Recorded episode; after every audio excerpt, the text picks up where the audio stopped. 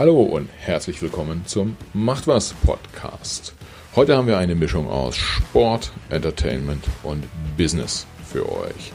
Zu Gast ist Thomas de Boer vom Sportstreaming-Anbieter The Zone. Mit Thomas spreche ich über den Sportrechtehandel. Ich spreche mit ihm darüber, wie Broadcasting heute funktioniert und natürlich sprechen wir auch darüber, wie sich The Zone in diesem Game so behauptet. Nicht zu kurz kommt natürlich die Rolle von König Fußball. Wir reden aber auch darüber, wie man Nischensportarten etablieren kann und welche Rolle Helden dabei spielen. Ich wünsche euch viel Spaß beim Hören. Nehmt die eine oder andere Erkenntnis mit und genießt es. Bis dahin, viel Spaß. Ja, herzlich willkommen im Macht was Podcast. Heute geht es mal wieder um das Thema Sport. Mein Name ist Michael und ich habe einen Gast äh, hier vor dem Mikro sitzen, der sich am besten direkt mal selbst vorstellt. Ich sage, es ist Thomas und Thomas, sag doch mal, wer bist du und was machst du? Vielen Dank, Michael. Mein Name ist Thomas de Boer. Ich verantworte den Sportstreaming-Dienst DAZN in Deutschland, Österreich und in der Schweiz. Äh, herzlich willkommen. Äh, The Zone für die, die äh, nicht ganz so dicht an dem an dem Thema dran sind. Äh, das schreibt sich doch ganz besonders, oder? Wie, wie buchstabiert man das? Äh, D-A-Z-N, dementsprechend wird es auch gerne mal Datsen oder anders wie genannt. Ähm, ja, was wir tun, wir äh, zeigen Live-Sport vor allen Dingen. Äh, Live-Sport, den wir danach auch im sogenannten Real Life wieder anbieten. Die Plattform ist im Prinzip vergleichbar, wie wir es von Netflix kennen. Das ist also eine App und diese App äh, kann ich auf all meinen Geräten, die ich äh, zu Hause habe, äh, finden. Äh, sprich auf dem Apple TV, auf meinem Smart TV, auf der PlayStation, überall da, wo ich äh, bislang auch zum Beispiel Netflix schaue. Ähm, ich logge mich ein, ich habe einen Monat Probemonat. Äh, ich kann jeden Monat aus diesem Vertrag wieder aussteigen äh, habe einen Preis, äh, 11,99 und dafür bekomme ich allen Sport, also auch wenn dort große Highlights drin sind, große Kämpfe, große Fußballspiele, ein Champions League Finale oder aber wenn äh, ganz große Sachen dort passieren, das ist immer alles inklusive. Äh, also sehr leicht zu nutzen. Äh, ich brauche kein weiteres Gerät. Ich binde mich nicht lange. Ich habe ein Riesenportfolio. Wir zeigen von der Champions League, Europa League, Bundesliga, äh, aber sehr viel auch äh, den US-Sport mit der NFL, der NBA und der Konsum ist eigentlich sehr leicht, sehr einfach. Und darum geht's bei uns, etwas dem Konsumenten was zu bieten, was er sich leisten kann, woran er Spaß hat, was er sehr leicht konsumieren kann. Ja, das, das war fast schon so ein klassischer Werbeblock, wie man ihn vorher hat äh, äh, bei anderen Podcasts. Den haben wir hier noch äh, nicht oder haben wir nicht hier äh, bei, bei Macht was.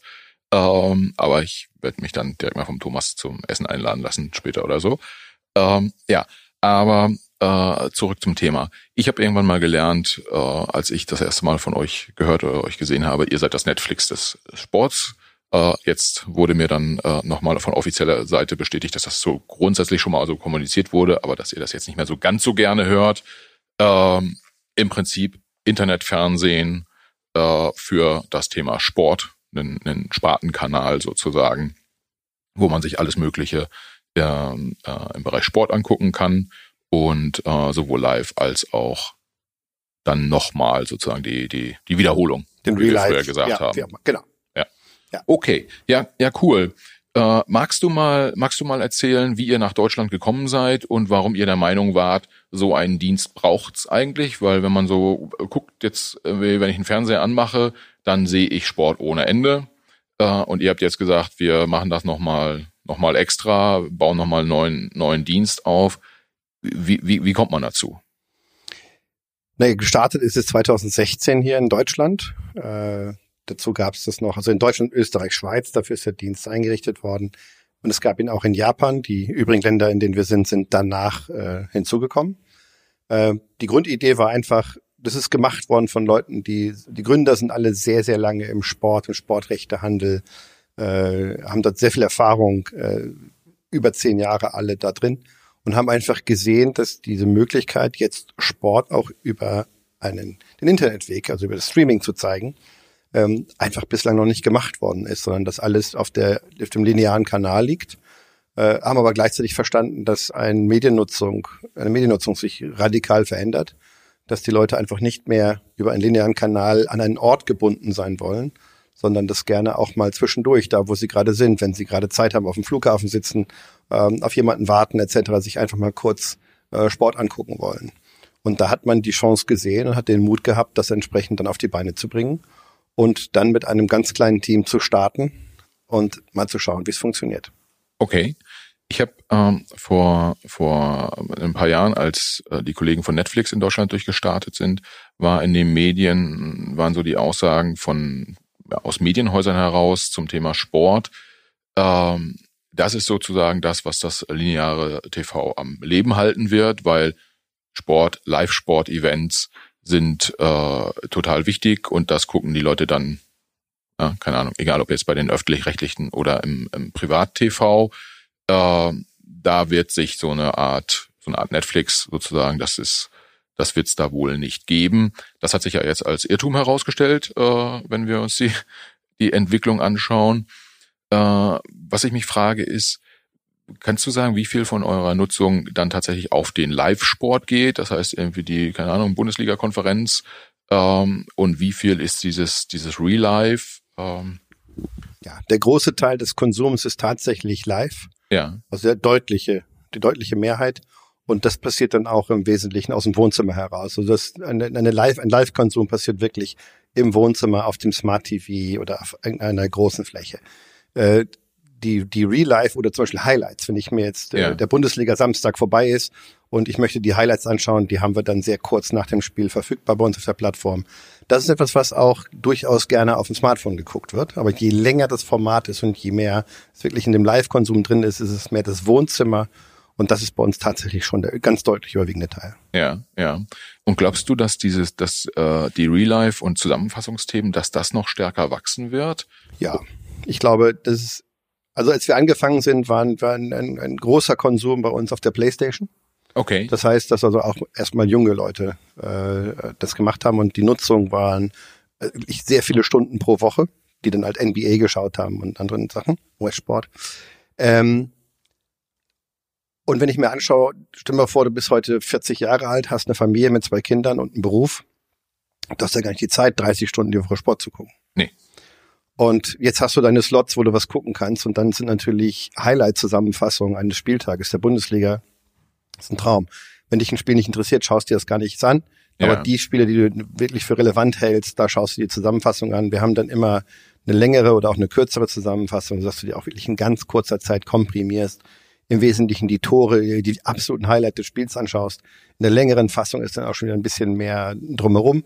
Ähm, aber so kannst du in sehr kurzer Zeit dir einen unglaublich guten Überblick äh, verschaffen, was jetzt in den letzten, gestern oder in den letzten Tagen passiert ist. Und das ist ein Konsum, den ich sehr stark wachsen sehe. Ja, ja.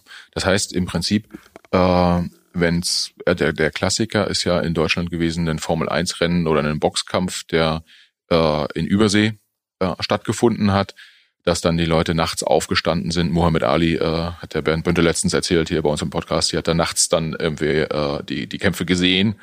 Ähm, wahrscheinlich damals noch im öffentlich-rechtlichen TV. Das würde dann heute wahrscheinlich nicht mehr passieren, weil ich sage, ich kann ja auch, wenn ich Sonntag früh um 8 Uhr aufstehe, dann gucke ich mir halt im Real Life sozusagen den Kampf an. Also das, das andere ist halt eine Download-Funktionalität. Ich kann das ja auch direkt runterladen lassen, dass ich nicht morgens in die, in die in den Bus steige, in die Bahn steige, mir sozusagen das dann darauf anschaue. Das ist eine andere Variante, ja. das zu tun, so ich nachts nicht mehr aufstehen muss, sondern ich krieg's in derselben Qualität. Ja. Und für mich im Zweifel dann auch noch neu, ja. wenn ich mich nicht informiert habe und weiß nicht, wie es ausgeht.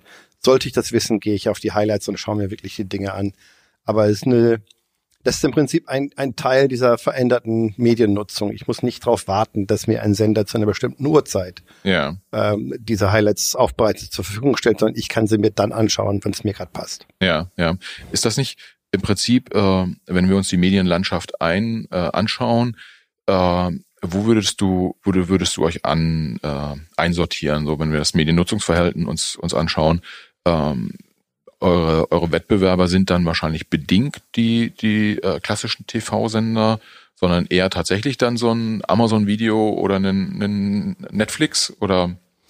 Naja, wir sind ein Streaming-Dienst und damit sind wir eine App, ja. die auf einem Gerät irgendwo stattfindet. Damit ist natürlich deine Konkurrenz im Zweifel auch Spotify, wenn du so willst. Ja. Weil es geht ja darum, Aufmerksamkeit und Zeit auf äh, das Produkt zu bekommen. Ja, ja.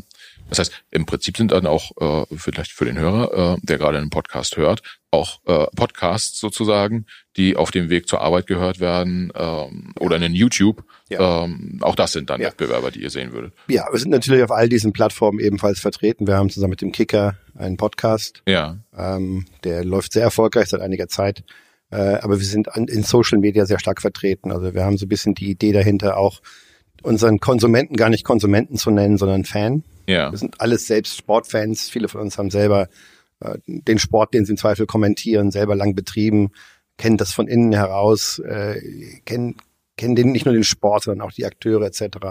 Und da ist schon die Idee, äh, dass wir etwas anbieten, was die Leute auch äh, ja für sich sehr gut einsetzen können, sehr benutzen können. Und die Art und Weise der Übertragung bei uns ist eben auch eine, wir sagen immer, das Stadion ist unser Studio. Ja. Das heißt, wir, wir gehen nicht, wir verlassen eigentlich inhaltlich den Platz nicht. Ja. Wir bleiben immer beim Spiel. Ja. Also interessiert es nicht, wenn, wenn eine Spielerfrau eine neue Frisur hat oder ja. sich ein Spieler ein neues Auto gekauft hat.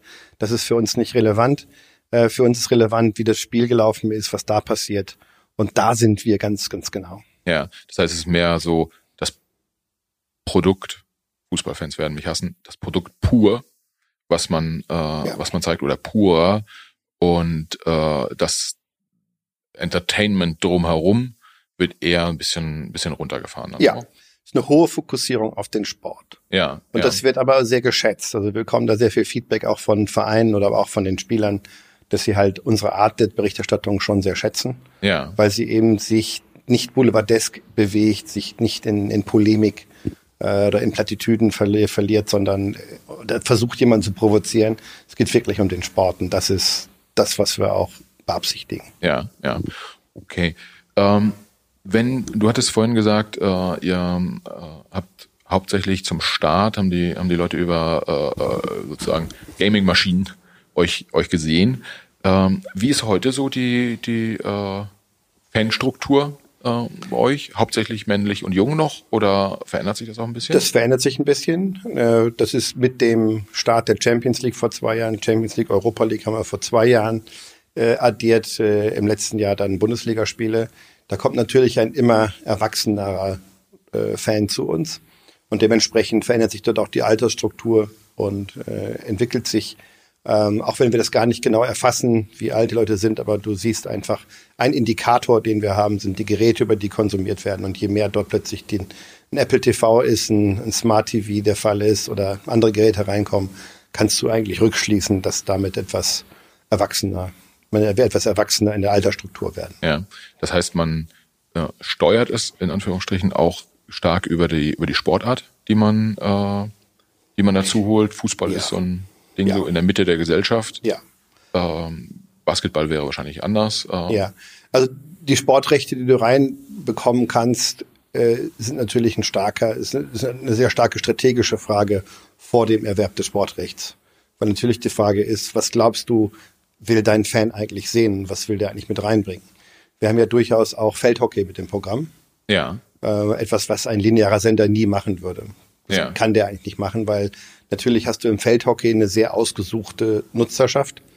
Und wenn jetzt das, was nach dem Feldhockey am Sonntagnachmittag auf RTL passieren würde, würde sozusagen bei der ausgewählten Nutzerschaft von Feldhockey starten. Ja. Das du nicht machen. Ja. Bei uns ist es aber, die Leute, die Feldhockey sehen wollen, gehen gezielt auf die Kachel so nennen wir diese Felder, ja. die Kachel ähm, Feldhockey und schauen sich das Spiel an. Ja. Aber die kommen auch genau wegen des Konsums dieses einen Spiels. Ja. Und das ändert für uns letztlich die Möglichkeiten. Damit können wir Rechte strategisch anders anschauen. Ja. Haben eine viel bessere Möglichkeit, sehr breit, aber auch sehr tief zu sein. Ja. Wir haben zum Beispiel vor einiger Zeit den College Football und den College Basketball dazugeholt, ja. weil wir gesehen haben, wir haben eine tolle Nutzung in der NBA und NFL, aber die Leute, wir wollten ihnen gerne noch weitere Möglichkeiten anbieten, sich noch tiefer in den Sport hineinzubewegen und noch mehr damit zu befassen. Und das hat sehr gut funktioniert, weil einfach dann der College Basketball zum Beispiel oder College Football wurde sehr, sehr gut angenommen, ja. weil einfach schon eine Basis an Leuten da ist. Ja. Niemand sonst würde, so ein linearer Sinne würde niemals im Leben College Football ja. ausstrahlen wollen.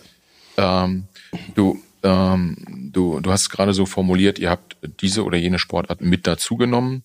Ein Thema, was äh, sicherlich ganz viele Hörer interessiert, äh, ist sozusagen, wie funktioniert das eigentlich, wenn ich so ein, äh, so ein Spiel übertragen will? Ähm, Gerade jetzt auch in den, in den letzten Monaten in, äh, äh, während der, der Corona-Krise ging ja sehr stark durch die Presse, die Fußballvereine brauchen unbedingt äh, die Fernsehgelder, wo ich jetzt euch mal drunter zählen würde. Ähm, äh, andere Sportarten hängen viel stärker von Eintrittskartenverkäufen äh, ab. Ähm, da fragt man sich natürlich schon auch dann irgendwie als, als äh, sozusagen Fan, Fußballfan in dem Fall, ähm, das ist, es scheint wahnsinnig viel Geld zu sein, was da äh, hin und hin und her geschoben wird.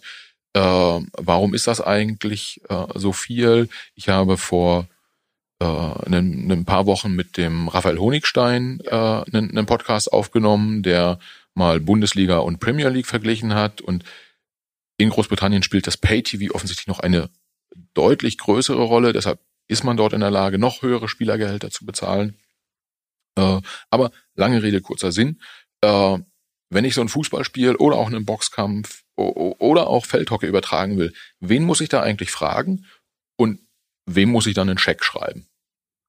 Naja, das ist ja organisiert. Das heißt, jedes Recht, was irgendwo existiert, ist über den Verband oder über eine Institution entsprechend äh, oder über eine Firma ja. äh, abgebildet. Wenn ich hier die Bundesliga spreche, ist die erste und zweite Bundesliga, äh, da gibt's die DFL, ja. äh, sitzt in Frankfurt.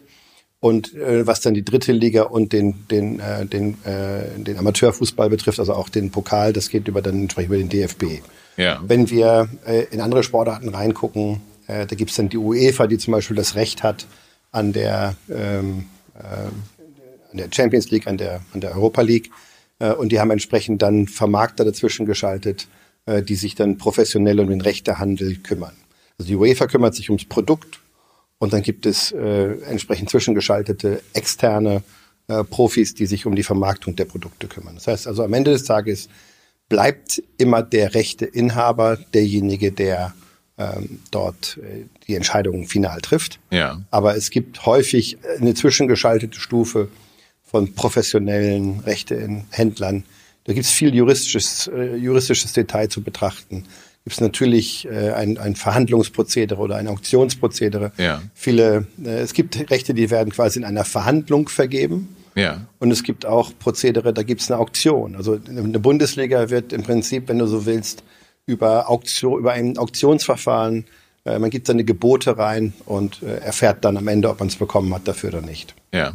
Kann man sagen, dass diese äh, Art der Rechtevergabe, je nachdem ob als Auktion oder äh, im Rahmen einer Verhandlung, auch ein Stück weit davon abhängt, wie attraktiv dieses Sportrecht ist, also dieses Senderecht?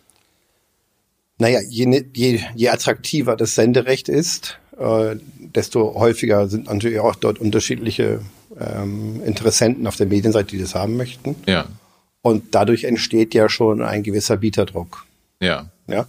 Ähm, das ist, wenn du hier in Hamburg ein Haus verkaufst und das ist halt eine Wahnsinnslage und äh, dann wollen das zehn haben, dann hast du einen anderen Bieterdruck, als wenn du irgendwo weit draußen äh, ein altes baufälliges Gehöft hast, wo ja.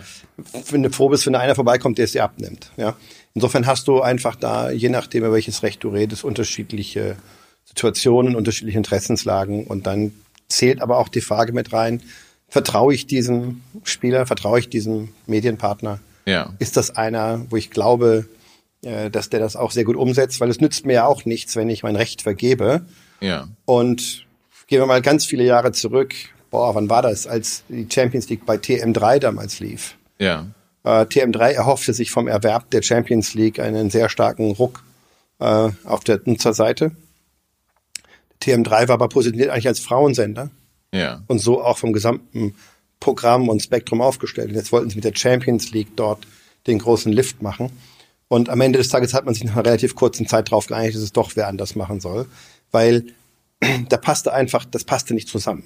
Ja. Ja. Und das hat in entsprechender Nutzung auch nicht das geschafft, was ein Sender möchte. Aber natürlich möchte auch der Rechteinhaber ein Produkt. Ja. Und er möchte Nutzerzahlen, er möchte das auch eine Inszenierung, er möchte das auch gezeigt sehen in der Art und Weise, wie es dem Zuschauer gefällt, weil davon hängt natürlich auch am Ende wieder einiges dran. Ja, wenn man das, wenn man das weiterdenkt, äh, dass der, der Sportrechteinhaber oder ich sag mal so, der Fußballverein, äh, der da auf dem Rasen letztendlich unterwegs ist, auch ein Interesse daran hat, dass es äh, gut dargestellt wird. Das nochmal weitergedacht könnte ja auch bedeuten, dass es in anderen äh, Sportarten, wenn es vielleicht nicht gerade Fußball ist, auch fast schon Interesse daran gibt, dass der Sportler oder der Verein oder wer auch immer sagt, ich bin froh, wenn ich überhaupt übertragen werde. Gibt es sowas auch, dass man sagt, in dem Fall bezahlen wir nicht dafür, dass wir, dass wir dieses Event, Sportevent übertragen, sondern vielleicht kriegen wir sogar noch Geld dafür, dass wir es äh, zugänglich machen? Also es passiert sogar, dass wir Sportrechte angeboten bekommen und wir das, also ohne jegliche Rechte kosten, wir es ablehnen, weil natürlich liegt hinter jedem Recht am Ende des Tages auch Arbeit und Ressource und ja. Geld. Ja. Also alleine fürs Auszustrahlen kostet uns Geld. Ja. Und es muss dann ein Vertrag gemacht werden, dass es nichts kostet und so weiter und so fort. Also ja. es gibt, äh, das ist immer ein Apparat damit verbunden und es kann auch durchaus sein, äh, dass wir unsere Einschätzung so ist, dass es wir sagen, es macht die die Ressource in welcher Form auch immer, die jetzt benötigt wird und daraus was Vorzeigbares äh, zu kreieren, wäre nicht groß genug in der erwartbaren äh, Nutzung. Okay. okay, das heißt, wenn ich jetzt hier, keine Ahnung, irgendwie dritte Liga, dritte Hamburger Liga Beachvolleyball äh, äh, genau. der Herren, da würdet ihr sagen, selbst wenn wir es geschenkt kriegen, ist es einfach zu teuer, äh, den, den Prozess aufzusetzen, ja. Ja. um das dann live zu stellen. Aber die dritte Liga Beachvolleyball in Hamburg, äh, die hätten schon auch ein Interesse, weil sie dann Reichweiten bekommen Natürlich. und gesehen werden. Ja. Das heißt, für die seid ihr dann schon auch attraktiv. Eine Relevanz für den Sport erzeuge ich ja auch dadurch, äh, dass ich überhaupt das mal mediale Wirksamkeit erzeuge. Ja. Und äh, natürlich hat jeder, der irgendwo was veranstaltet, ein Interesse daran, möglichst viel äh, Zuschauer drauf zu bekommen. Ja. Und wenn es dann auf einem großen Sportsender und wir sind natürlich mit, im, mit dem Portfolio, was wir heute haben, mit der Anzahl an Sportarten, die wir haben, ähm, äh, ein Platz, an den die Leute gehen, um Sport zu gucken. Ja. Ja. Und wenn ich dann dort stattfinde und auch prominent stattfinde, habe ich natürlich eine große Chance, dass ich plötzlich eine, eine Nutzerschaft bekomme. Ja. Ähm, aber das können wir leider nicht immer gewährleisten, weil es einfach natürlich dann auch, unsere Plattform muss für den Nutzer und das ist unsere große die, die große Frage, die wir uns immer wieder stellen, ist nützt das dem Fan etwas? Ja. Ist das etwas, was der Fan sich anschauen wollte? Weil wenn wir jetzt unsere Plattform restlos überfrachten und die Kacheln kleiner machen, damit noch mehr drauf passen, ja. dann findest du, wenn du dahin gehst, überhaupt nichts mehr. Ja. Also wirst du unzufrieden sein. Also müssen wir das Ganze, können wir nur unter gewissen Vorgaben überhaupt eine gewisse Menge an Sportarten anbieten. Ja. Und das sind so, die Gedankenwelt ist nicht, wie viel Sport können wir draufpacken, sondern die Gedankenwelt ist, wie bauen wir ein Produkt, was für den Fan so attraktiv ist, dass der sagt, Bombe, da möchte ich gern dabei ja. sein. Das heißt, es unterscheidet sich so ein bisschen von einem Amazon, die im Zweifel sagen, komm, ich verkaufe hier alles, was irgendwie, was irgendwie geht. Wir haben alles in der, in mhm. der, äh, in der Datenbank. Mhm. Äh, und der, wenn es einer haben will, dann, dann sucht er es schon. Mhm. Bei euch ist es eher so, dass ihr sagt, ihr habt einen Bildschirm und der wird äh, äh sozusagen für die, für die einzelnen Produkte, in Anführungsstrichen, äh, freigehalten. Mhm. Da passen aber auch nur X Produkte drauf. So ist es am Ende des Tages, ja. Ja. Und ähm, wenn wir mal jetzt ja, uns virtuell sozusagen die einzelnen Kacheln angucken würden, dann ist die größte Kachel ist mit Sicherheit Fußball. Äh, ähm, was ist denn sonst noch so spannend? Einerseits, was ist spannend für euch und äh, daran dran hängt, was was schauen die Leute dann gern in Deutschland, aber vielleicht auch international? Also was sich in den letzten Jahren toll entwickelt hat, ist zum Beispiel Darts. Ja. Ja, Darts eine Sportart, die vor 10, 15 Jahren eigentlich noch ein Nischendasein Dasein geführt hat, wo wir heute sagen können, das ist ein, ein großes Thema geworden, übers Jahr hinweg. Dann kommt natürlich am äh, Ende des Jahres immer die große Ellie Pelli ja. äh, Geschichte dort in, in London. Ähm, und da ist einfach äh, ein unglaubliches Wachstum zu sehen. Da haben wir mit Elmar Paulke, wie ich glaube, den besten äh, Kommentator, auch den inhaltlich versiertesten der dort mit jedem der äh, Protagonisten auch wirklich eng ist und, und, und viel über sie weiß und sie versteht, äh, der davon unglaublich, der es unglaublich gut transportieren kann. Da haben wir ein tolles Produkt. Der US-Sport als solches ist seit Jahren äh, in der Entwicklung. Immer mehr Leute fuchsen sich in das äh, American Football rein, in den Basketball rein. Ähm, immer mehr Berichterstattung auch in den deutschen Medien über den Basketball zum Beispiel, ja. die NBA. Ähm, da passiert sehr viel. Aber König Fußball ist König Fußball. Ja. Und wie unterscheidet sich da der deutsche Markt von den, von den anderen Märkten, in denen ihr unterwegs seid? Also Ja gut, der US-Markt ist natürlich äh, ein vollkommen anders strukturierter. In den USA hat im Regelfall, wenn du da jemanden fragst, was dein Lieblingsverein, dann sagt der dir einen Basketballverein, einen Baseballverein und einen Footballverein. Ja. Also ist nicht so wie, wenn du hier fragst, sagst du ja HSV oder Bayern oder Frankfurt, da kriegst du drei. Ja. Ähm, und meistens auch noch irgendein Boxer dazu, der, ja. der gut findet, was schon für sich spricht, dass dort einfach die Struktur anders ist der Fußball, wie wir ihn kennen, äh, entsteht dort auf eine andere Weise. Ja. Ähm, aber das äh, ist, glaube ich, auch auf einem sehr guten Vormarsch. In, in Japan haben wir Sportarten wie Baseball zum Beispiel, die, die größer sind. Ja. Ähm, da ist auch viel Fußball, aber Baseball ist einfach riesengroß dort drüben. Ja. Äh, spielt eine Wahnsinnsrolle.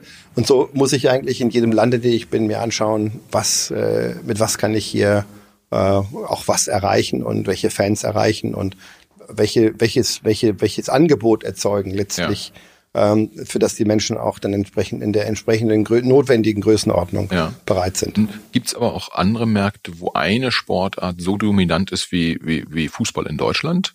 Naja gut, in Indien ist zum Beispiel Cricket gewaltig, äh, ja. in anderen Märkten spielt Rugby eine unglaublich große Rolle. Ja. Ähm, also das ist schon Fußball in weiten Teilen der Welt, aber vor allem natürlich im südamerikanischen Kontinent im europäischen Kontinent, in Afrika stark wachsend, auch in Asien, USA stark wachsend, aber da haben wir natürlich die bekannten großen Sportarten, die das seit jeher überlagern und die natürlich auch wenig Interesse daran haben, muss man auch mal klar ja. sehen. Eine NFL äh, wird kein großes Interesse daran haben, den Fußball, Wachsen. den Soccer in USA ja. auf, ja, sich da in Konkurrenzen zu schaffen. Ja, ja. Ähm, wenn wir, also ähm, wir haben jetzt über die über Sportrechte und die unterschiedlichen Sportarten gesprochen äh, wenn ich naiv auf das, äh, auf das Thema Medienhaus schaue, dann äh, ist es ja schon immer wichtig, dass ich sage, ich muss Inhalte äh, haben und diese Inhalte möchte ich so günstig wie möglich äh, produzieren. Da sind ähm, im, äh, ich sag mal, im klassischen TV die Reality-Shows äh, so das in Augen vieler Leute das Negativbeispiel, ganz günstig produzierter Content, äh, der dann schön mit Werbung umrahmt und, und rausgehauen wird. Ähm, wenn ich das auf den Sport übertrage, kann ich meinen eigenen Content da auch produzieren? Also könnte ich zum Beispiel sagen, weiß ich nicht, so wie RTL das vielleicht in den 90ern gemacht hat, äh, und sich da an das, an das Thema, intensiv um das Thema Boxen gekümmert hat, könnte, könntest du dir sowas für euch auch vorstellen? Unabhängig vom Boxen jetzt, mit irgendeiner Sportart? Naja, es gibt ja mehrere Dinge, wo das quasi über die Sportler passierte, wo sich Helden gebildet wurden. Das ja. Wahrscheinlich berühmteste ist Boris Becker und Steffi Graf, die das Tennis quasi aus dem tiefsten Schlaf gerissen haben und plötzlich äh, populär gemacht haben. Ich erinnere, ich als mit meinem Großvater damals Tennis geguckt habe, Milton, der hatte überhaupt keine Ahnung von den Regeln. Ne? Ja. Der hat immer gefragt, was ist eigentlich nochmal ein Break? Was, was, okay. was ist das, ja? Aber er hat trotzdem stundenlang geguckt, weil er ja. so fasziniert war von diesem äh, diesen beiden Protagonisten. Im Schwimmen waren das Michael Groß und Franzi von Almsig. Im Skispringen, das Skispringen lag da nieder und dann ist dort äh, Sven Hannawald und Martin Schmidt sind gekommen und haben das dann entsprechend in die Relevanz gebracht und das haben äh, verschiedene Medienhäuser einfach auch exquisit verstanden und einen wahnsinnig guten Job drin gemacht, diese Helden zu inszenieren. Wenn du Michael Schumacher anschaust, ja. Michael Schumacher und RTL, das ist eine, eine unglaubliche Symbiose gewesen. Ja. Die Frage ist heute eigentlich, geht das überhaupt noch? Ja. Weil natürlich in den Jahren, in denen Michael Schumacher zu einem Weltstar wurde, ähm, war die Deutungshoheit auch ganz klar bei dem entsprechenden Medium. Also bei der bei TL in der Kombination mit der Bildzeitung, die beiden haben ja letztlich die Deutungshoheit gehabt über Michael Schumacher. Ja. Wenn ich mir heute einen, den Mick Schumacher anschaue, der wird in einer Welt groß, in dem ganz viele per se die Deutungshoheit haben. Jeder, der mit ihm zur Schule gegangen ist, der ihn irgendwo privat kennt, äh, sonst irgendwas, kann was über ihn sagen, was berichten und das über Twitter, über Instagram, über Snapchat, über alle möglichen Dinge letztlich auch dann im Zweifel wirksam verteilen. Und damit ist natürlich überall da. Das, was deine Frage ist, kannst du quasi deinen neuen Sport nach vorne schieben, geht, ja. glaube ich, über Helden. Ja. Und wenn jetzt Deutschland zum Beispiel einen Darts-Helden hätte, ja, ja, einen äh, Philipp Schneider, ja. nicht Phil Taylor, sondern einen Philipp Schneider hätten, dann würde man sagen, ja, das würde garantiert laufen. Das würde unglaublich gut funktionieren. Ja. Aber du brauchst A, solch einen herausragenden Sportler, aber das reicht gar nicht. Wenn wir uns anschauen, der Sebastian Vettel ist ein herausragender Formel-1-Fahrer. Ja. Aber hat er das gleiche, oder Michael Stich, äh, vielleicht sogar der technisch bessere Tennisspieler ja. im Vergleich zu Boris Becker. Aber die sind einfach gegen jeweils den anderen in der Wahrnehmung nicht so als Held herausgekommen. Das eine ist also, der muss herausragend sein in seinem Sport, er muss aber auch irgendwas mitbringen, was ihn dann, was auch immer das ist, zum, zum Helden macht. Und äh, wenn das vorliegt, das zu inszenieren, wäre eine, eine spannende Aufgabe, die aber ungleich schwieriger heute ist als vor 20, 25 Jahren, als all diese Sachen, 30 Jahren, ja. diese Sachen passierten. Ja, ähm, an der Stelle äh, fällt mir auf, du äh, bist da so eine ähnliche Meinung wie der Bernd Bönte, der, der äh, Klitschko-Manager, den wir äh, vor kurzem hier hatten, der auch sagte, die Persönlichkeiten, die Sportlerpersönlichkeiten sind extrem, extrem wichtig. Er sagte in dem Zusammenhang aber auch, dass die Medienhäuser dort eine sehr, sehr große Rolle spielen. Äh, hab ich ich habe aber jetzt richtig verstanden, früher war es einfacher, weil da gab es nicht so viele Medienkanäle. Heute mit Social Media ist es einfach schlicht schwerer, einen ja, Helden mit, zu kreieren. Weil es einfach eine andere, viel breitere Deutungshoheit gibt. Und ja. wenn wir uns anschauen, die Klitschkos, die er ja nun beide vertreten hat, der Bernd, ähm, er hat natürlich einen unglaublichen Vorteil. Es waren zwei. Ja. Ein Schwergewichtsboxer tritt zweimal Maximum dreimal im Jahr an. Ja. Und bis ich da einen Namen aufbaue, das ist unglaublich schwer. Ja. Dann verletzt er sich, dann boxt er mal drei, vier Jahre gar nicht. Ja. Und hier waren es halt die beiden und ich hätte geschworen, dass selbst zu deren Peak-Time ja. nicht 100 Prozent der deutschen Bevölkerung fehlerfrei hätte zuordnen können, wer ist denn jetzt der eine und wer ist der andere. Ja. Und somit fand halt dann vier, fünf, sechs Mal im Jahr Klitschko statt. Ja. Und das ist natürlich eine andere Möglichkeit, ja. das zu inszenieren. Ja. Also im Boxen halte ich das für unglaublich schwer, äh, einen neuen Helden zu kreieren, weil es einfach nur so wenige Kämpfe gibt, so wenige Möglichkeiten, wirklich sich darzustellen. Das ist ungleich schwieriger. Ja, ja. Ähm, das heißt, die Mediennutzung spielt eine Rolle, die Frequenz auch der Events, wo man, ja. wo man äh, ja. äh, letztendlich etwas äh, Helden produzieren kann, äh, spielt eine spielt eine große Rolle. Äh, das heißt, man würde vielleicht sogar äh, muss sich von Einzelpersonen so ein bisschen dann abkoppeln oder die sind dann halt äh, tatsächlich häufig verfügbar. Ja. In Anführungsstrichen. Ja. Okay. Äh, siehst du irgendwie so am, am Horizont das nächste große Ding sportartenmäßig, wie keine Ahnung, äh, die UFC, die, die ja in den letzten Jahren äh, sehr, sehr groß geworden ist, dort auch den einen oder anderen Helden äh, produziert hat, aber an sich als Marke ja irgendwie stark ist ähm, und da über PayTV auch gute, gute Erlöse äh, äh, generiert. Gibt's gibt's da in deinen Augen irgendwas, was gerade so der am, am Aufstieg ist? Ich glaube, das ist, äh, hängt wirklich an dem Helden. Ich glaube, die Frage ist nicht, ist es die UFC oder ist es Darts oder sonst irgendwas. Es ist die Frage, wo kommt der nächste Held? Ja. Äh, um das wirklich ganz groß zu machen. Ansonsten haben Sportarten eine relativ äh, konstante, so wie der Darts zum Beispiel geht zurück, die Einschaltquoten im Darts vor zehn Jahren, vor 20 Jahren, da wo die heute stehen, das ist eine ganz saubere, kontinuierliche Entwicklung, die immer weiter raufgeht, ja. die sich, glaube ich, auch weiterentwickeln wird. Ja.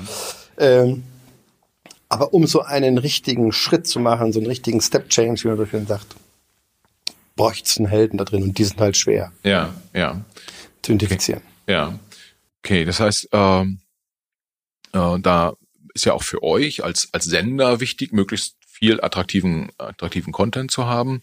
Ähm, wenn wir, wenn wir uns anschauen, ähm, Fußball ist, so, ist das, ist das Wichtigste, jetzt mal rein betriebswirtschaftlich äh, betrachtet. Ähm, wenn jetzt äh, einer der, der Wettbewerber auf dem, auf dem Medienmarkt was ganz Verrücktes macht und äh, den Preis für, für, für die Bundesliga-Rechte verdoppelt, einfach mal Warum auch immer, verrückte Menschen gibt's ja irgendwie hier und da. Äh, das wäre strategisch schon auch ein Risiko für, für euer Unternehmen. Äh, weil dann die Rechte nicht mehr verfügbar sind und dann ein Großteil der, äh, mhm. äh, der Nutzer sagen würden, Mensch, warum brauche ich jetzt das Abo noch? Ja. Ähm, wie geht man damit um, einfach bei der Steuerung des Unternehmens? Äh, sagt man, das ist ein Risiko, das gehe ich bewusst ein, ich kann es irgendwie in gewisser Weise kalkulieren. Ähm, oder versucht man Alternativszenarien zu, zu bauen? Also du bewegst dich immer natürlich in verschiedenen Szenarien, äh, weil du die Rechte ja nicht selber vergibst. Du sind nicht ein Regal, wo du dir was rausgreifst, sondern die werden entsprechend, äh, die Rechte werden in, in Verfahren, die unterschiedlich strukturiert sind, äh, vergeben. Was wir momentan versuchen, oder was haben wir in Japan gerade mit der J-League sehr erfolgreich umgesetzt, ist ein Modell zu finden, äh, indem wir die Rechteinhaber partizipieren lassen an unserem Modell. Ja. Das heißt, man geht nicht daher und bezahlt Summe X, sondern man gibt dem Rechteinhaber die Chance, wenn das alles sehr gut funktioniert, dass er sogar mehr bekommt, als er aktuell im Zweifel einschätzt. Also ein der Performance des Rechtes, den Rechteinhaber partizipieren zu lassen. Und damit glauben wir, es gibt verschiedene Gründe, das zu tun, aber eins ist eben auch zu sagen, ein sehr attraktiver Spieler zu sein. Das zweite ist, wir bauen unser Produkt so, dass es für den Fan äh, leicht konsumierbar ist, ja. viel Spaß macht. Und je mehr Sport wir dort haben, wenn ich ein Sportfan bin, der auf dieselbe Plattform die ganze Zeit geht, und ich bringe meinen Sport als Rechnerhaber damit dazu, kann ich ja von einem höheren Konsum ausgehen. Ja. Ich habe vorhin das Beispiel TM3 vor 20 Jahren genommen mit der Champions League. Ja. Da kam die große Champions League, die kam von den großen Sendern, ging zu TM3 und brach in der Quote ein. Das ja. ist ja kein Interesse, was ich verfolge als ja. Rechteinhaber. Also auch da versuchen wir uns als Produkt äh, aufzustellen, dass wir sagen, wir sind hier ein Platz, wo auch dein Konsum danach der ein riesengroßer ist. Und damit machen wir uns zu einem sehr attraktiven Partner. Das ist unser Modell, damit umzugehen. Zum einen also ein sehr für den Konsumenten sehr gut konsumierbares Produkt, äh, für den ähm, für den Partner ein verlässlicher Partner zu sein, der entsprechend über Geschäftsmodelle ihn versucht partizipieren zu lassen. Und das Dritte ist eben entsprechend damit in der Symbiose der beiden Dinge ja. eine Nutzung zu kreieren, die ja. es dann sehr leicht macht für uns, für die Rechteinhaber zu sagen, Mensch, das ist genau der richtige Platz für uns. Ja. Okay, das ist ein, ist ein sehr spannender Punkt, ähm, weil was hier und da ja mal durch die Medien ging, ist im Zuge der Diskussion, wo landen Bundesliga, wo landen Champions League Rechte, war, ähm, dass es Aussagen gab, Sponsoren, die zum Beispiel im, im, Fußball unterwegs sind, dass die ein hohes Interesse daran haben, dass es im, dass äh, der der Fußball auch im frei verfügbaren äh, Fernsehen äh, letztendlich äh, eine Rolle spielt, weil meine Bandenwerbung sollen halt möglichst viele Leute sehen oder das Trikot äh, äh, da die äh, den den den Schriftzug, den ich da wofür ich viel Geld bezahle, das sollen auch möglichst viele Leute sehen. Äh, heißt es im Zweifel könnt ihr auch da könnt ihr auch da einen Fund aufbauen, mit dem ihr wuchern könnt, wenn du sagst, wenn du bei uns bist, lieber Rechteinhaber mit deinem Produkt, dann verkaufst du auch andere äh, Teilrechte, wie zum Beispiel das, dein Stadion-Sponsoring, das verkaufst du dann einfach nochmal teurer. Ja, natürlich. Je mehr Konsumenten, je mehr Fans bei uns auf der Plattform sind, desto höher ist die Reichweite, die sich generiert und damit wird natürlich dann wiederum für den Rechteinhaber über die anderen Deals, die der dort gemacht hat, mit beispielsweise Sponsoren und anderen Partnerschaften, das wiederum attraktiver gemacht, mit uns zu arbeiten. Ja, ja. Okay, das, ähm, das, das klingt gut und ich gehe mal davon aus, dass ähm, zumindest im professionellen Sport auch eure Gesprächspartner diese Themen auch sehr gut auf dem Zettel haben und, ja. und auch tiefgehend ja. verstehen, weil äh, ich glaube, was man den wir reden viel über Fußball, aber auch vielen anderen äh, Profisportlern ja durchaus zutraut, ist, dass die halt wissen, wie man Geld verdient. Ja, das zumindest wie man es reinholt und wenn wir uns den Fußball angucken, wissen wir auch ganz genau, wie man es wieder ausgibt. Äh, äh, aber das ist vielleicht eher ein Thema für ein Gespräch mit einem Fußballmanager dann. Mm, okay. Jetzt äh, haben wir haben wir geschaut, äh, was was könnt ihr sozusagen den äh, den den Sportrechteinhabern mitgeben jenseits von äh, äh, von von Geld, was ihr dafür bezahlt. Reichweite ist ein Thema. Diese Reichweite muss ja aber auch aufgebaut werden. Das heißt, ähm, wenn ich auf die Straße gehe und ähm, keine Ahnung, 2016 seid ihr gestartet, da die Leute gefragt haben, wisst ihr, was The Zone ist? Dann hätten die gesagt, ja, keine Ahnung. Heute wissen das schon mal eine ganze Menge. Ich, redet ihr darüber, wie viel Nutzer ihr in Deutschland habt, also aktive Nutzer, die da jeden Monat äh, reinschauen, oder ist das eine Zahl, die ihr nicht kommuniziert? Das Letztere. Wir sind, wir kommunizieren die Zahlen nicht. Ähm, für uns muss das Geschäftsmodell, wir haben natürlich einen Plan, der sich über die nächsten Jahre aufbaut und ähm, sind mit der Entwicklung sehr, sehr zufrieden. Covid war natürlich eine Herausforderung, ja. wie das wahrscheinlich für nahezu jedes Business äh, der Fall war.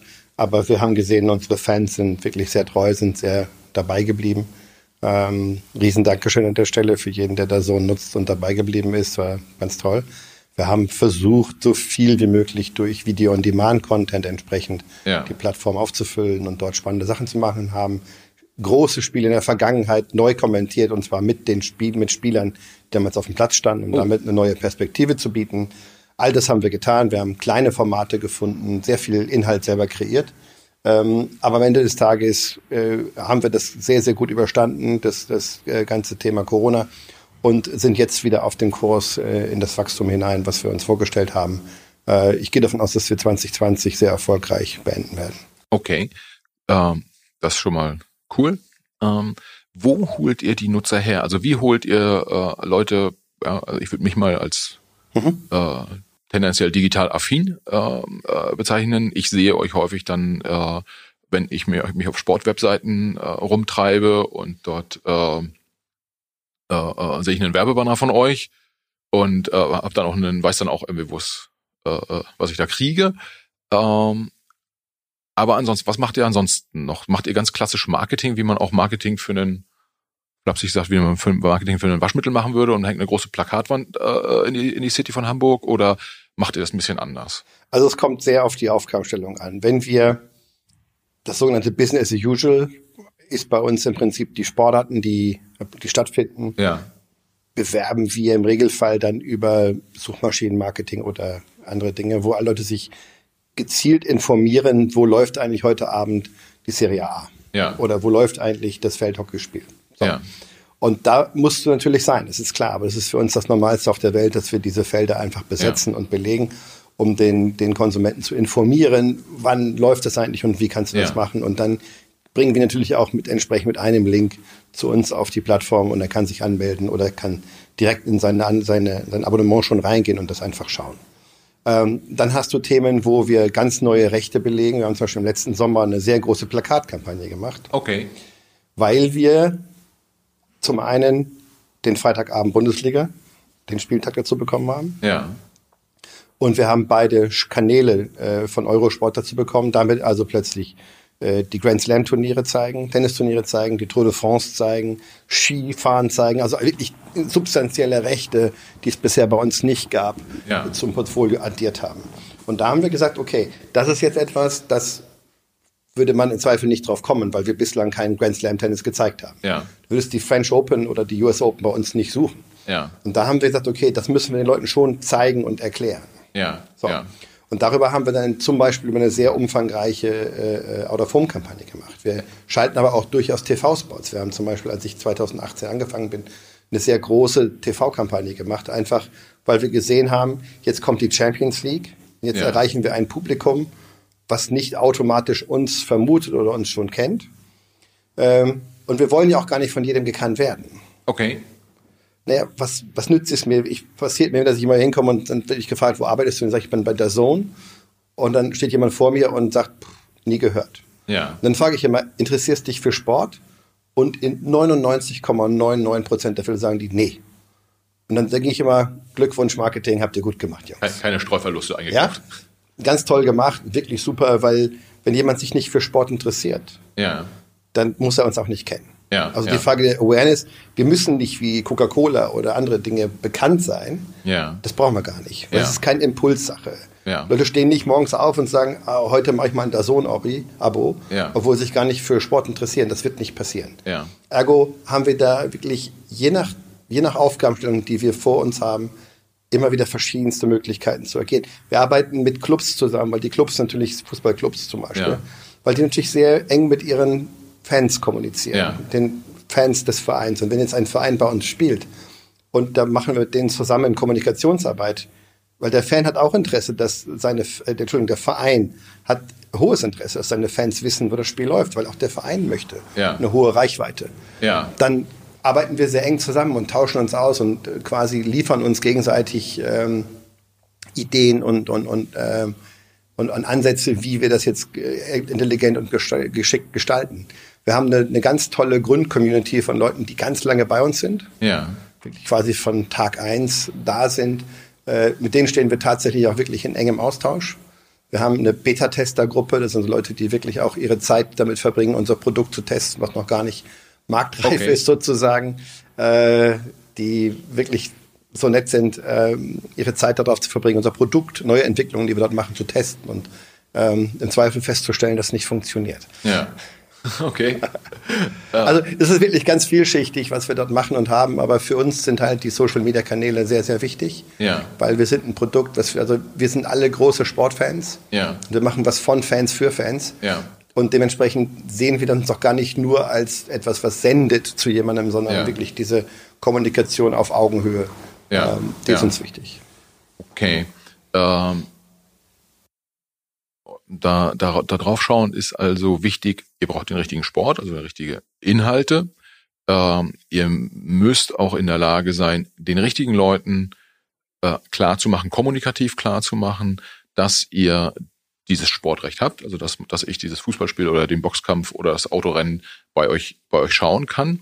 Ähm, wenn ich mir die beiden Sachen angucke, dann würde ich sagen, fehlt noch ein Thema, ähm, was, was meint, wo kann ich das eigentlich sehen? Jetzt kann ich wahrscheinlich ganz normal eure äh, The Zone App auf mein auf mein Fern äh, auf mein TV äh, oder ich habe sie auf meinem TV Gerät.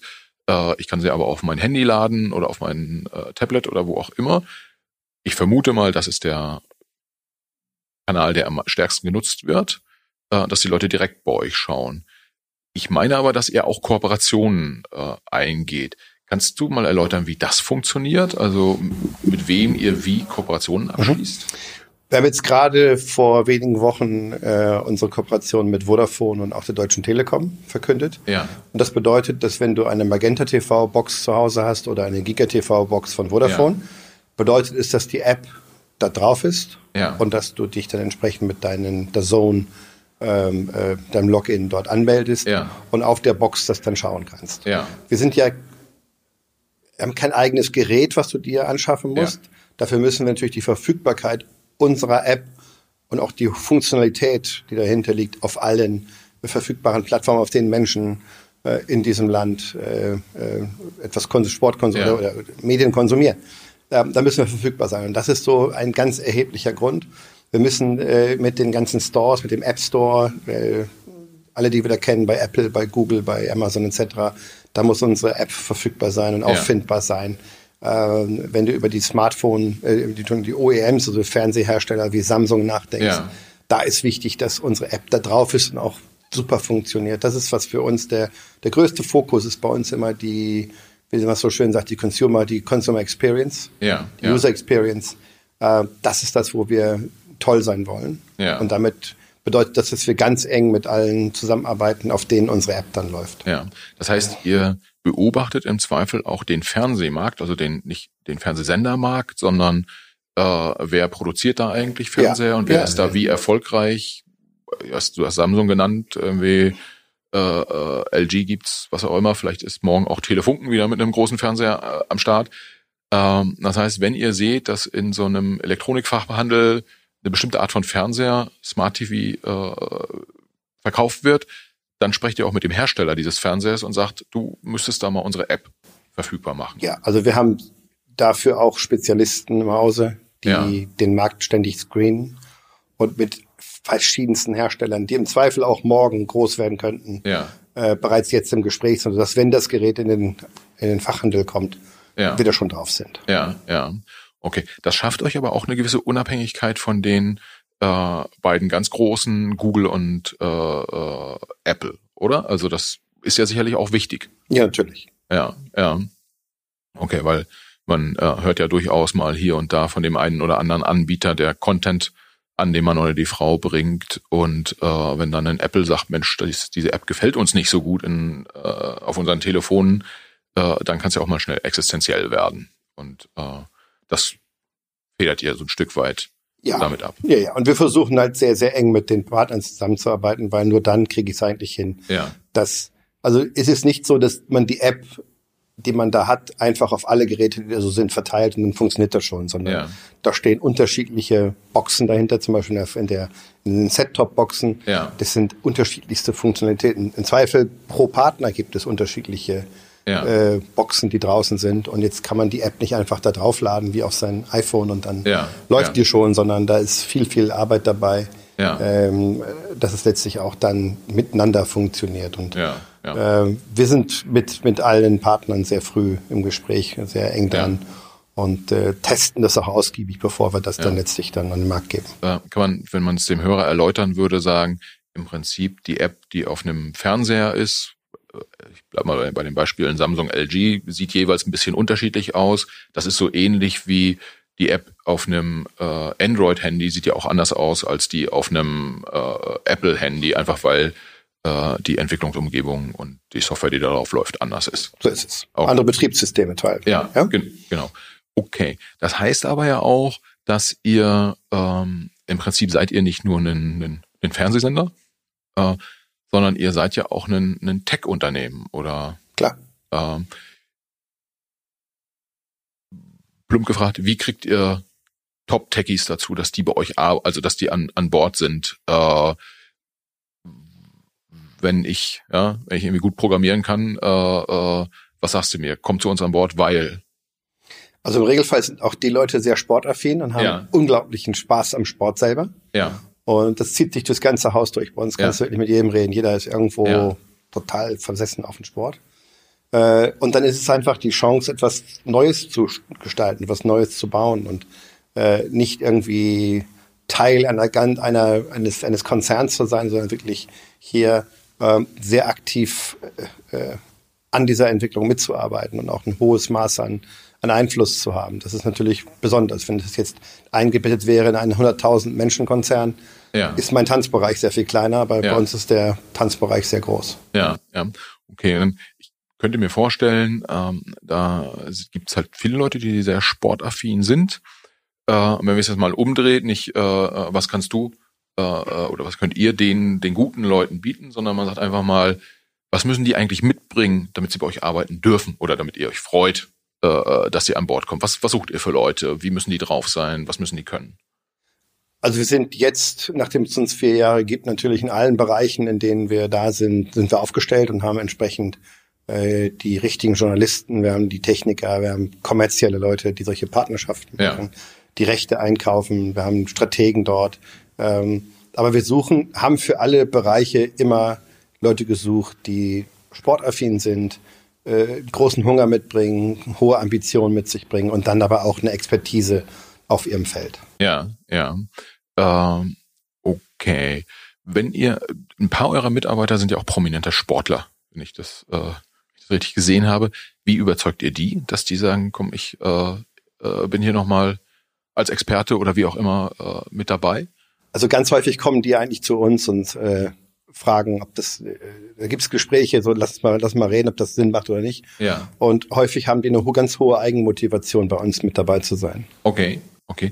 Ist, liegt das auch so ein Stück weit daran, dass ich, ähm, äh, wenn ich Ex-Profi äh, Sportler bin, ähm, dann habe ich oft auch nichts anderes gelernt als äh, diesen, diesen Sport, äh, was ehrlicherweise auch nicht äh, abqualifizierend gemeint ist an, an der Stelle, aber es ist schon auch so, äh, dass ihr da so ein bisschen davon profitiert, dass äh, nicht jeder kann Trainer werden in der, in der Bundesliga, aber möchte dem Sport verbunden bleiben und da bietet ihr dann auch ein, ein gutes Umfeld für so einen Ex-Fußballprofi, oder? Ja, und er hat, wir sind auch relativ frei, äh, also wir geben den Leuten viel Freiraum, wie ja. sie denn letztlich ja. eine Kommentierung oder eine Expertise ja. da abliefern. Wir sind schon sehr klar die müssen schon verstehen, welche Idee wir da haben. Ja. Also wenn jetzt plötzlich doch jemand anfängt, über die Frisur der Spielerfrau zu reden, wäre das nicht unsere Idee. Ja. Der muss schon von diesem Konzept überzeugt sein. Aber dann darf der auch ruhig mal in seiner, darf der durch sehr, durchaus sehr meinungsstark sein. Okay.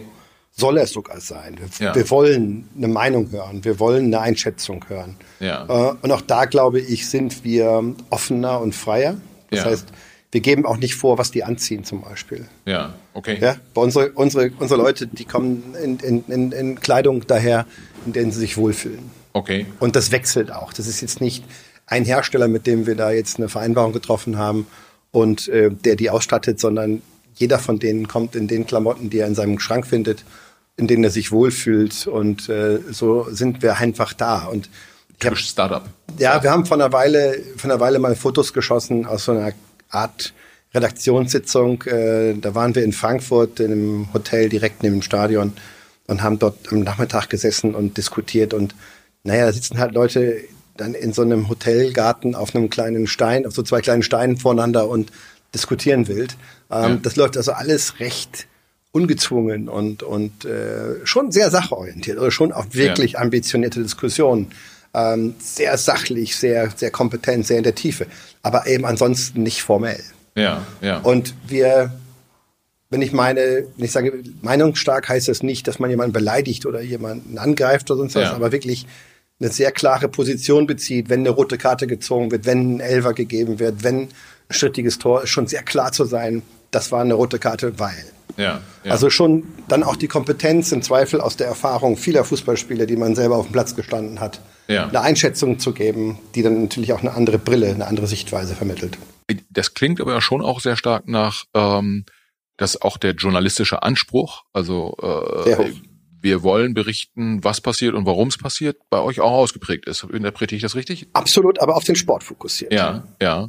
Okay, weil äh, Hintergrund meiner meiner Frage ist, dass man je nachdem, wo man sich so ein bisschen umschaut, äh, hat man manchmal vielleicht auch als ähm, als Zuschauer oder Leser, äh, je nach Medium oder Hörer, äh, das Gefühl, dass derjenige, der da den äh, der ein Interview macht mit einem Sportler oder bei einem Sportevent äh, sozusagen diese journalistische Seite äh, äh, abdeckt, dass der auch oft auch mehr Fan ist und äh, dann quasi, ich sag mal so, äh, ich stehe neben Uli Hoeneß und darf dem eine Frage stellen und himmel den die ganze Zeit an.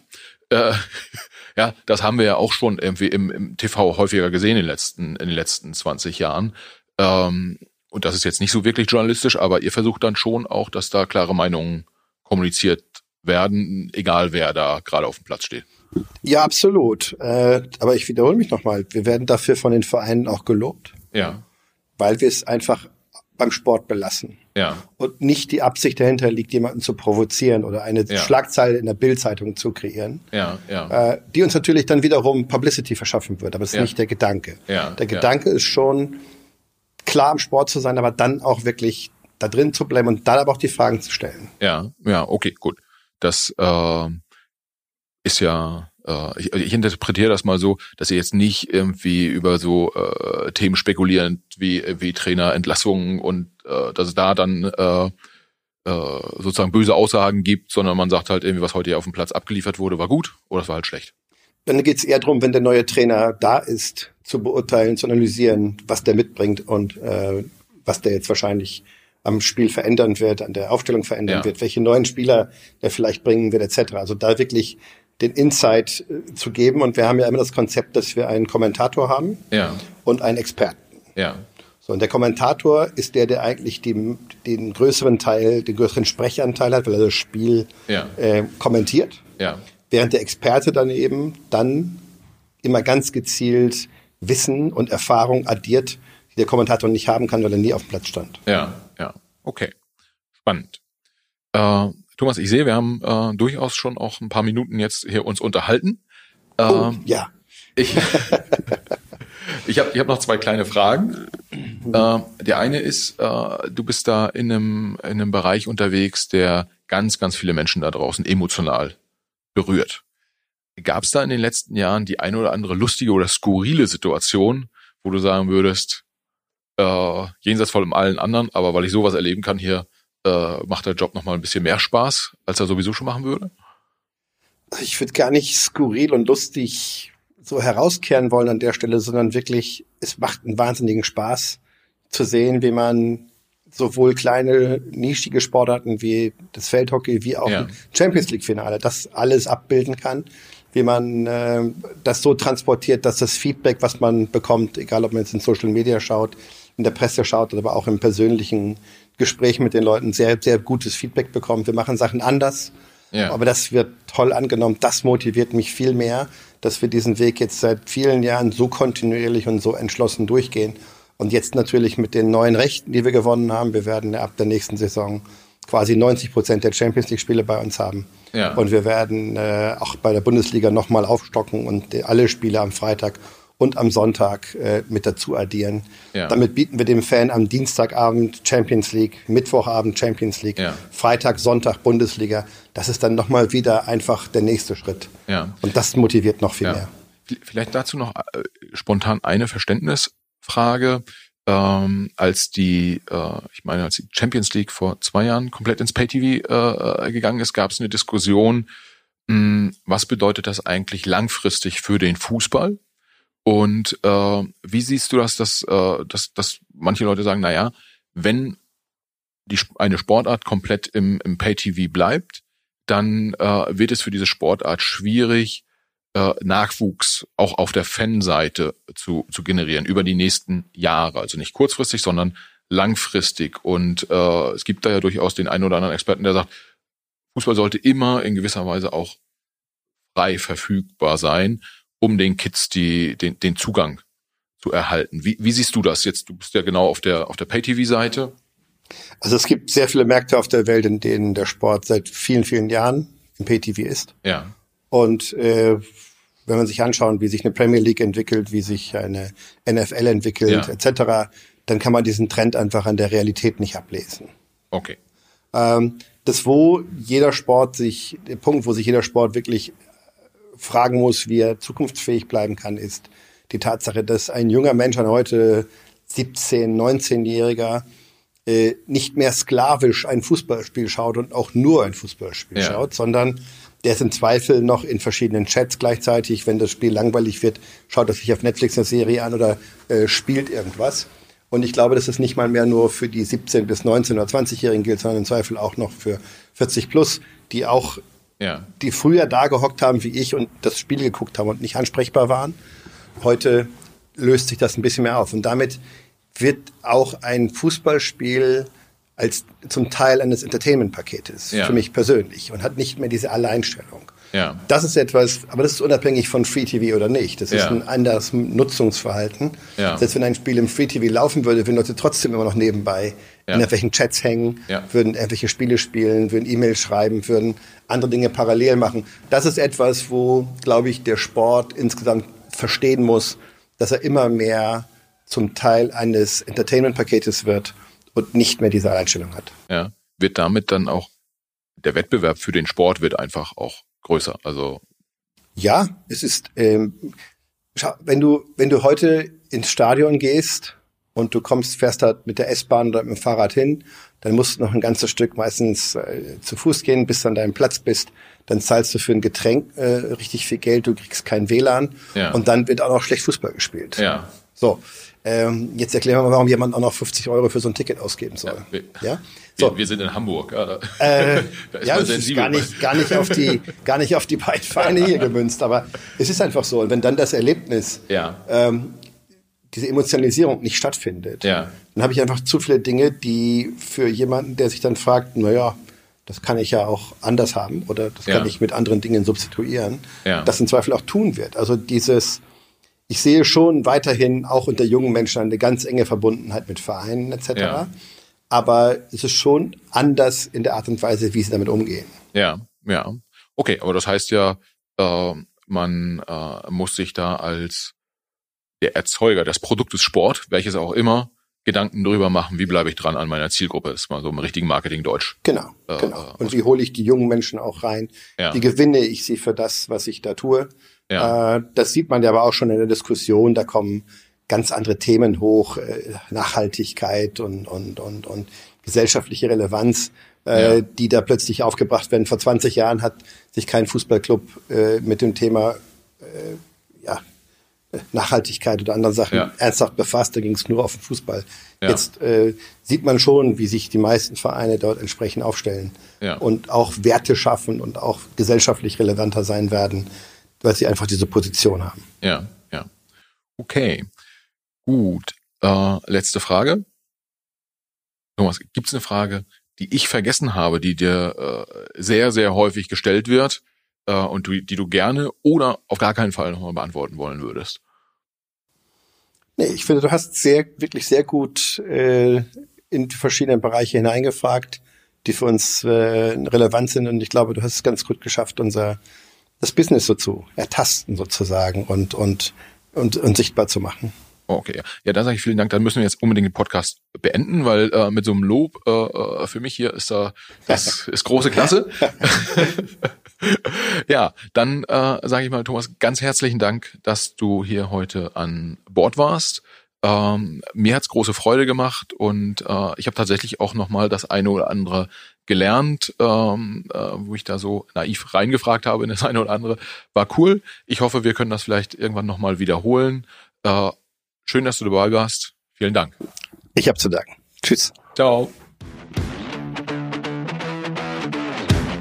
Ja, das war Thomas de Boer. Ich hoffe, der Podcast hat euch das eine oder andere Neue beschert und ich hoffe, ihr seid auch das nächste Mal wieder dabei. Wenn ihr uns folgen möchtet, könnt ihr das natürlich tun, indem ihr uns auch bei Instagram und Facebook anklickt. Bei Facebook ganz einfach, der Account macht was. Bei Instagram sind wir macht was unterstrich official.